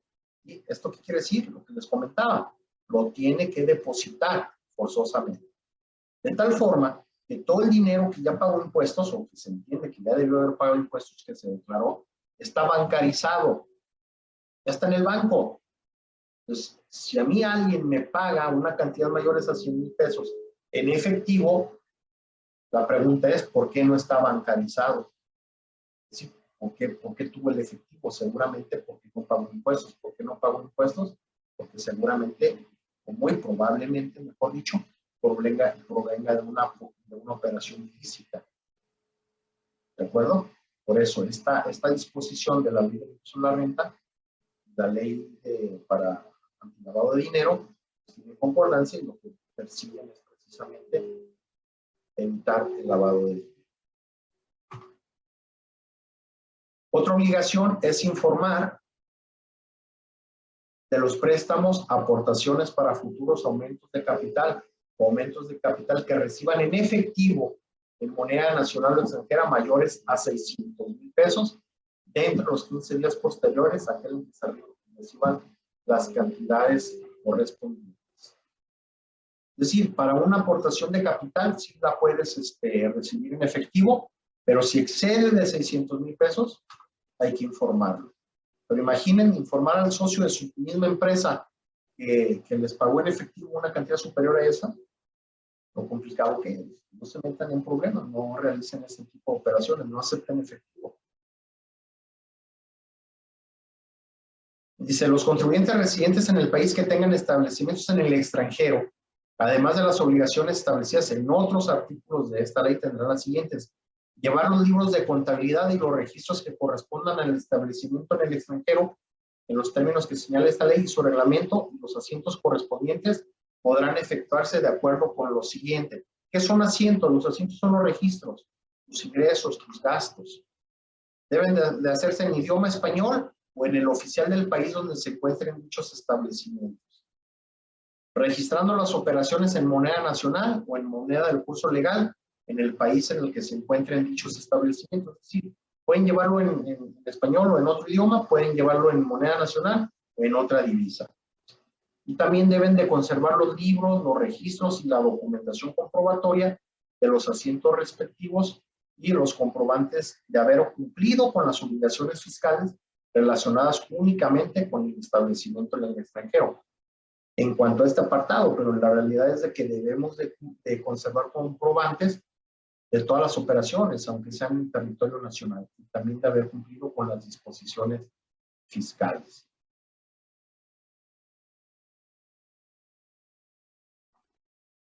¿Hasta aquí tienen algún, algún comentario, alguna duda? Todo bien, profesor. Muchas gracias. Ok.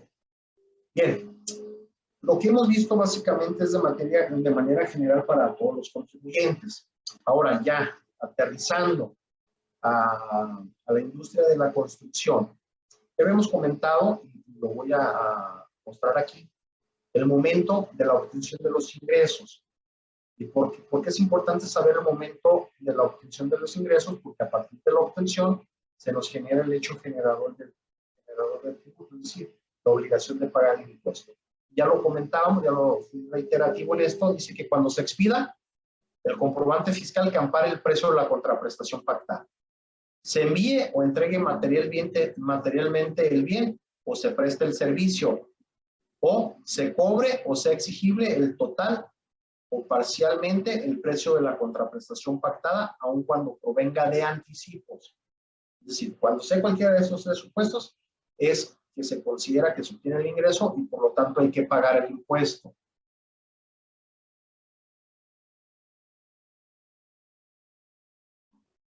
Ahora bien, eh, en tratándose de contratos de obra inmueble, recordemos que hay este, varios tipos de contrato, es este contrato de precios unitarios y contrato de precio alzado. ¿Eso lo han visto? ¿Sí? ¿Sí, Paola? ¿Cuál, cuál, cuál es la diferencia entre uno y otro? Bueno, según yo la diferencia es que precio unitario, este, te van pagando como, no sé, terminando cada cosa o algo así, o sea, terminando cada trabajo que vayas a hacer en la construcción. Y precio alzado es como, ya al final te pagan lo que habían acordado en el contrato, no pueden pagarte más, aunque se haya extendido el precio. Algo Ok. así, creo. Esa es la diferencia. Precios unitarios te van pagando por las unidades producidas, por las unidades construidas. Ya, ya, ya te construí esto, me vas pagando, me vas pagando. Y, y, este, y van tratando en el precio de eso. Un contrato a precio alzado se establece el valor total de la obra y ese es el precio. Si te equivocaste en tu estimación, eh, en tu cotización, si te subieron los precios, en un contrato a precio alzado es posible que a como están incrementando el acero y el concreto de forma tan constante, termines perdiendo. Entonces deben de tener mucho cuidado en qué tipo de contrato celebran. Bien, ok, dice, los contribuyentes que celebren contratos de obra inmueble consideran acumulable los ingresos, es decir, el momento en el que yo voy a pagar el impuesto, dice, provenientes de dichos contratos, en la fecha en que las estimaciones por obra ejecutada sean autorizadas o aprobadas para que proceda su cobro. ¿Qué son las estimaciones?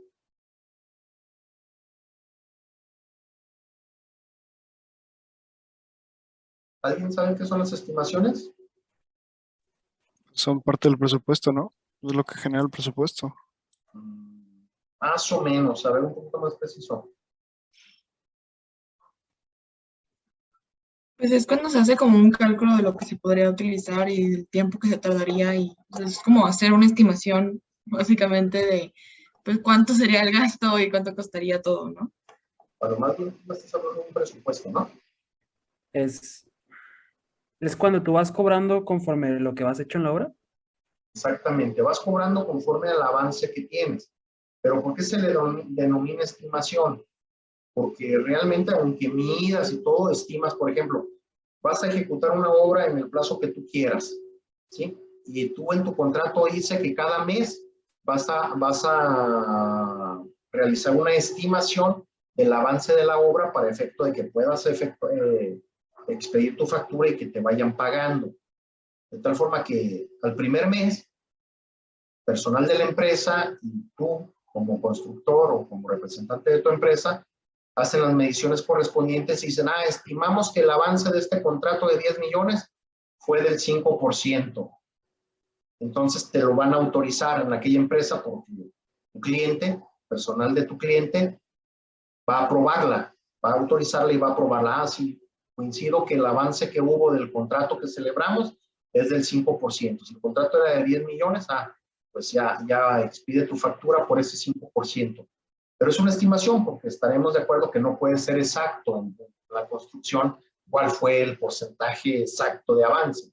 Por eso se le denomina estimación. Entonces dice este artículo 17 que eh, la obtención del ingreso es cuando la estimación sea autorizada y aprobada que, y proceda a su cobro. Dice, siempre y cuando el pago de dichas estimaciones tenga lugar dentro de los tres meses siguientes a la aprobación o autorización. De lo contrario, los ingresos provenientes en dichos contratos se consideran acumulables hasta que sean efectivamente pagados.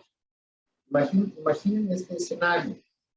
Ustedes eh, determinan que tuvieron un avance del porcentaje que ustedes determinan y suponen que les van a pagar dentro de los siguientes tres meses.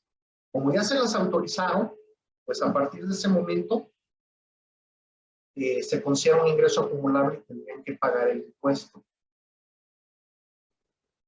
Pero ¿qué pasa si pasan los tres meses y no les pagaron la estimación? La ley dice, ah, pues si no te pagan dentro de los tres meses, entonces considera el ingreso acumulable hasta que te paguen. Ojo, esto es especial para la industria de la construcción, ¿eh? Esto no aplica a las demás personas morales. A las personas morales aplica lo que veíamos los otros tres supuestos. Cobren, facturen o entreguen el bien o presten el servicio. En la, en la industria de la construcción, de acuerdo a las estimaciones, a partir de que te las autoricen. Y si no te las pagan dentro de los primeros tres meses, entonces hasta que te las eh, paguen. Pero yo, ¿cómo voy a saberlo? Si yo estimo que me la van a pagar dentro de los próximos tres meses, pues voy a pagar el impuesto.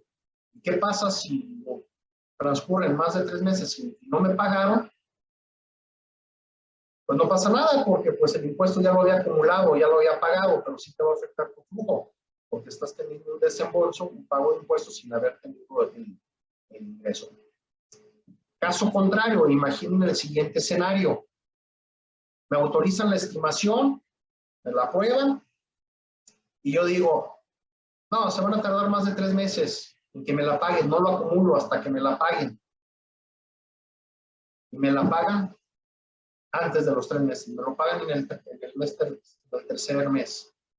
¿Qué ocurre ahí? Como la disposición dice que debía haberlo pagado cuando me lo autorizaron, entonces resulta que presenté una declaración en la que no acumulé el ingreso y no pagué el impuesto. Voy a tener que presentar una... Las declaraciones se, se, se, son dos tipos, normales y complementarias. La declaración normal es la primera declaración donde le, dice, le dices al SAT, cobré tanto, hay que hacer, llenar varios datos, pues, y aquí está tu impuesto y te lo pago. Esa es una normal. Una complementaria es la que hacemos para corregir la normal, porque tuvimos un error del tipo que sea.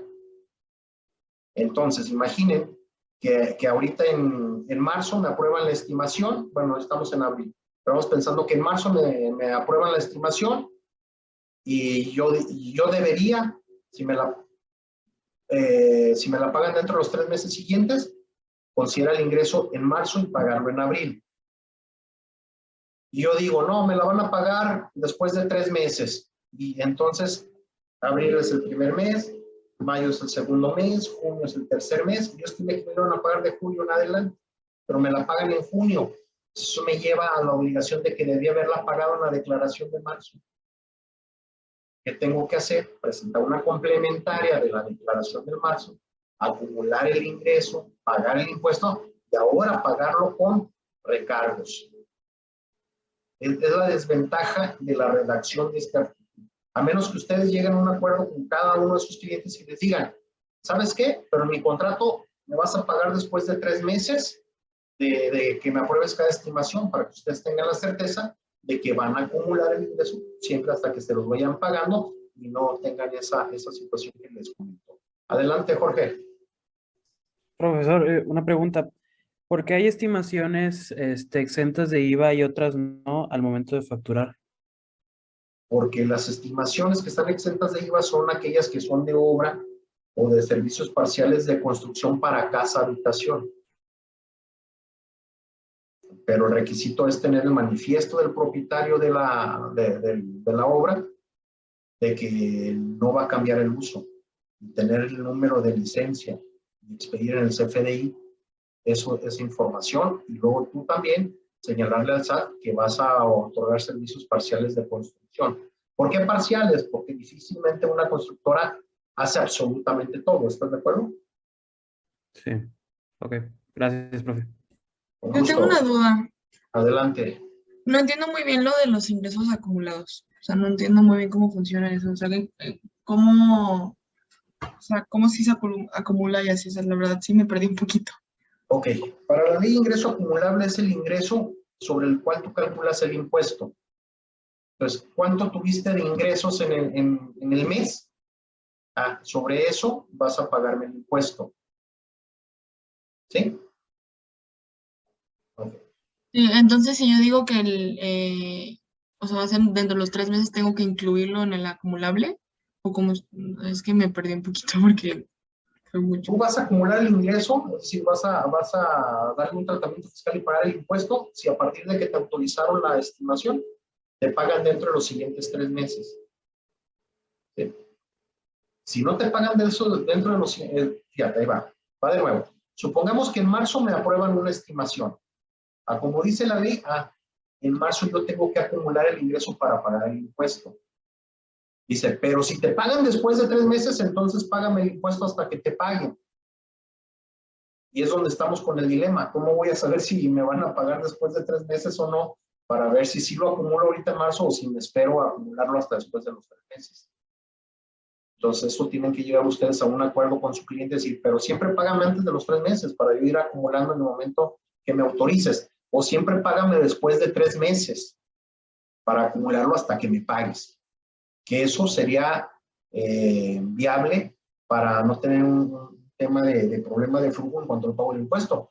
Pero el que no te paguen tan oportuno te puede llevar a, a, como consecuencia tener un problema de flujo de tu operación por no estar cobrando. ¿sí? Entonces tendrían que valorar esa, esas dos circunstancias, ¿de acuerdo? Sí, ok. Gracias. Un gusto.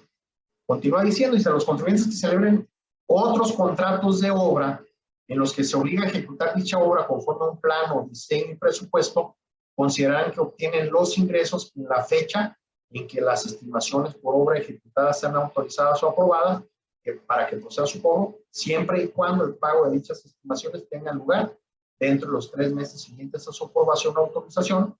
De lo contrario, los ingresos provenientes de dichos contratos se consideran acumulables hasta que sean efectivamente pagados o en los casos en que no estén obligados a presentarlas o la periodicidad de su presentación sea mayor de tres meses, considerarán ingreso acumulable el avance trimestral de la ejecución o fabricación de bienes a que se refiere la obra.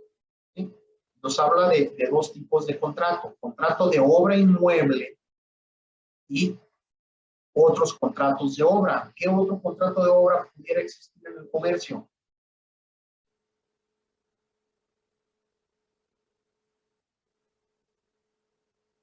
Evidentemente si nos dice contratos de obra inmueble y otros contratos de obra, entonces estos no son de obra inmueble.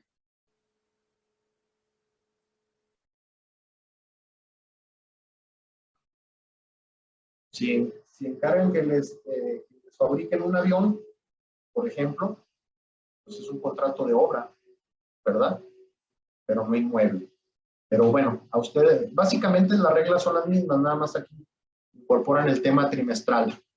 Pero ustedes básicamente les aplicaría esta. Ok.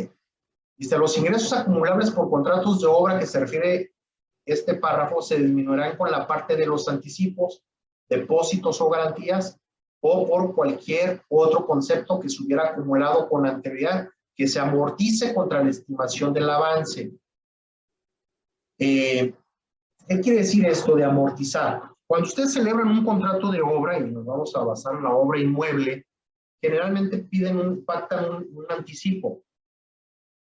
Y el anticipo vamos a ponerle que sea del 10%. Oye, vamos a celebrar un contrato, precios unitarios, precio alzado, eh, llaves en mano, como ustedes eh, lo celebren, eh, de 10 millones de pesos. ¿sí? Ah, pero para comenzar a trabajar necesito que me des un anticipo del 10%. Ah, te van a dar el anticipo del 10%, un millón de pesos.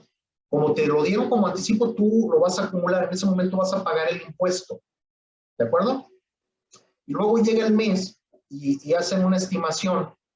Y la estimación dice, ah, pues la estimación de avance fue del 5%. Ah, de los 10 millones paga el 5%, que serían 500 mil pesos en este caso, ¿verdad? De esos 500 mil, vamos a amortizar el 10%, me dieron un 10% anticipo de esos 500 mil, amortizo el 10% del anticipo. El 10% de 500 mil son 50 mil. Entonces, me van a pagar solo 450 mil. Es donde dice que voy a disminuir, voy a amortizar los anticipos. Pues como solo me van a pagar 450 mil, solo voy a pagar impuesto sobre 450 mil. Es a lo que se refiere con amortizar. ¿Sí quedó claro? De tal forma que cuando lleguen al 100% de la obra, como fueron amortizando el porcentaje del anticipo de cada una de las estimaciones, cuando lleguen al final, habrán amortizado todo el anticipo. ¿De acuerdo? Ya para finalizar, un estímulo fiscal que tiene que ver con los desarrollos inmobiliarios es eh, los terrenos.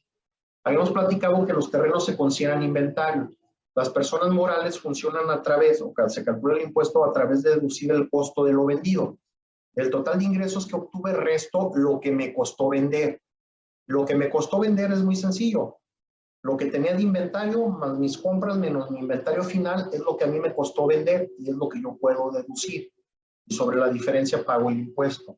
Para los desarrollos inmobiliarios, en el artículo 191 nos da una facilidad que es que los terrenos no se consideren inventario, sino que los deduzca cuando los compré. ¿En qué finalidad? Para que no pague tanto impuesto. Dice, los contribuyentes que se dediquen a la construcción y enajenación de desarrollos inmobiliarios podrán optar, optar por deducir el costo de adquisición de los terrenos en el ejercicio en que los adquieran, siempre y cuando cumplan los siguientes requisitos. Que los terrenos sean destinados a la construcción de desarrollos inmobiliarios para su enajenación. Hay que venderlos forzosamente. Que los ingresos acumulables correspondientes provengan de la realización de desarrollos inmobiliarios, cuando menos en un 85%. Si tienen ingresos por otros conceptos, no deben de superar el 15% para tener esta facilidad. ¿Sí? Eh, ¿Cuál es la sanción?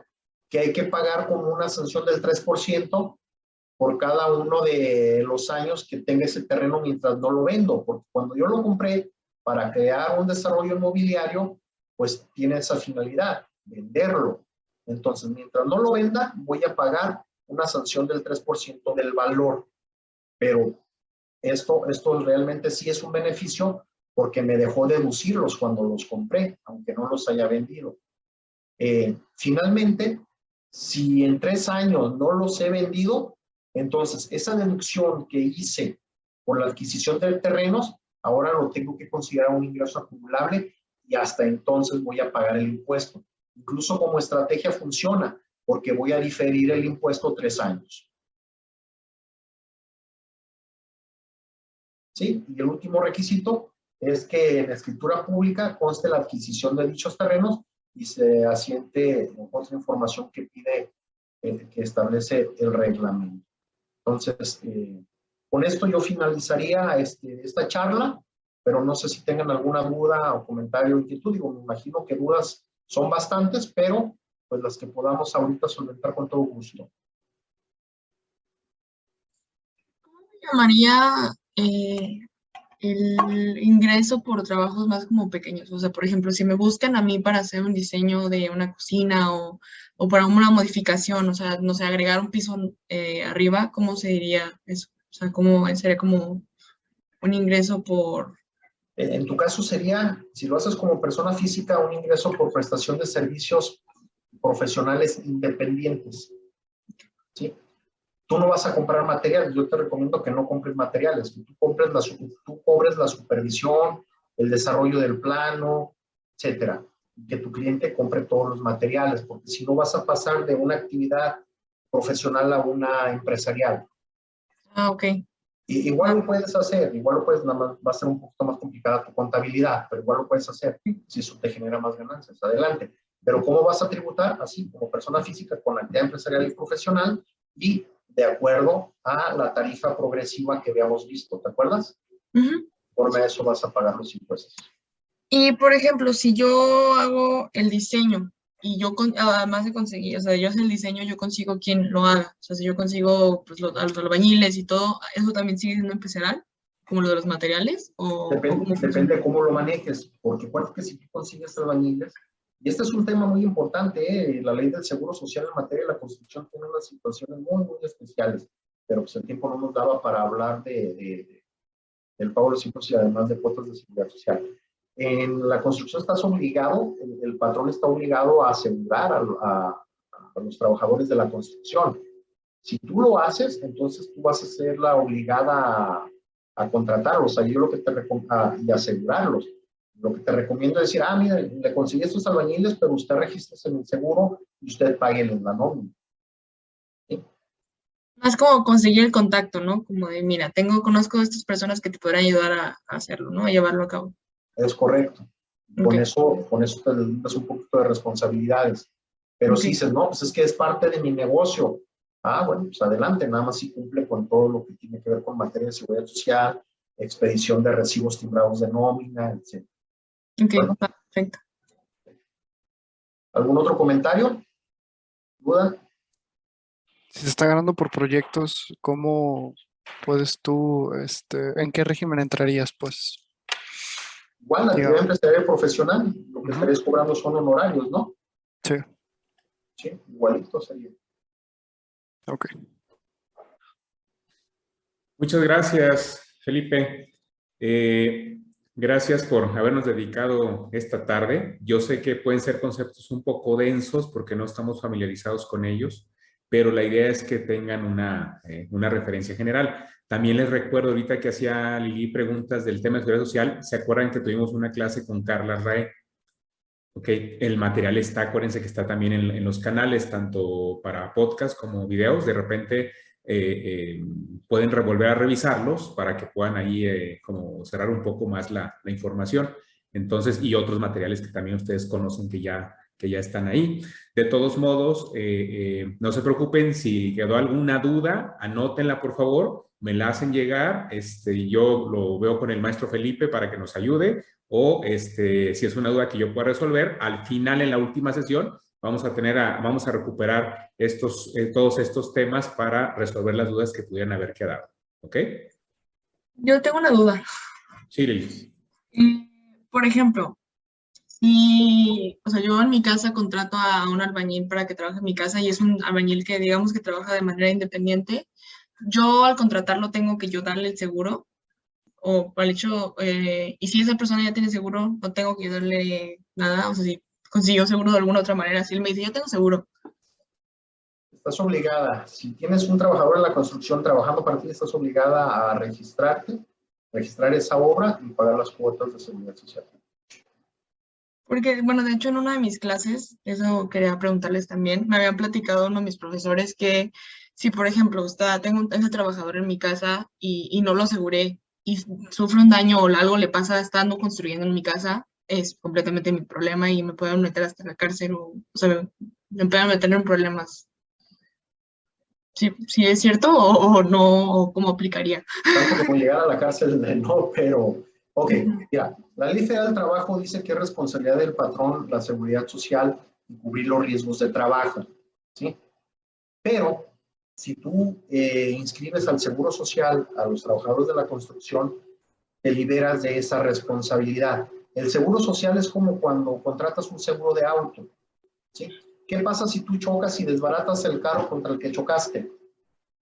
Tienes tu carro asegurado. Va a llegar la aseguradora y va a pagar todos los daños. ¿Estás de acuerdo? pasa lo mismo con, un con cualquier trabajador, pero como tienen mayor riesgo los de la construcción y es el tema, eh, supongamos que tu albañil sufre una caída y se fractura o incluso hasta pierde la vida, que, que también ocurre, ¿sí? Imagínate que no, que no estaba en el Seguro Social, tú vas a tener que indemnizarlo de conformidad con la ley del trabajo y las cantidades son, son bastante elevadas. Sin embargo, si lo tenías asegurado, el INSS te suple como si fuera una aseguradora. Ah, yo me hago cargo, yo le doy una pensión a la viuda, a los hijos, eh, le doy una ayuda para gastos este, funerales, etcétera. Entonces, el asegurar a nuestros trabajadores, realmente, yo siempre digo, los que nos aseguramos somos nosotros, porque ante un accidente va a haber un tercero que va a responder. Ok, gracias. Muy bien, pues muchas gracias, se nos terminó el tiempo. Eh, gracias a todos ustedes. Gracias de nuevo, Felipe. Nada más le rogaría este, que abramos nuestros micrófonos y de viva voz le agradezcamos a- a- al maestro Felipe habernos acompañado el día de hoy, por favor. Muchas Muchas gracias. gracias. Muchas gracias. Muchas gracias por tu tiempo. Gracias, Felipe. Gracias, Muchas gracias. Cosa, cualquier cosa estoy a sus órdenes.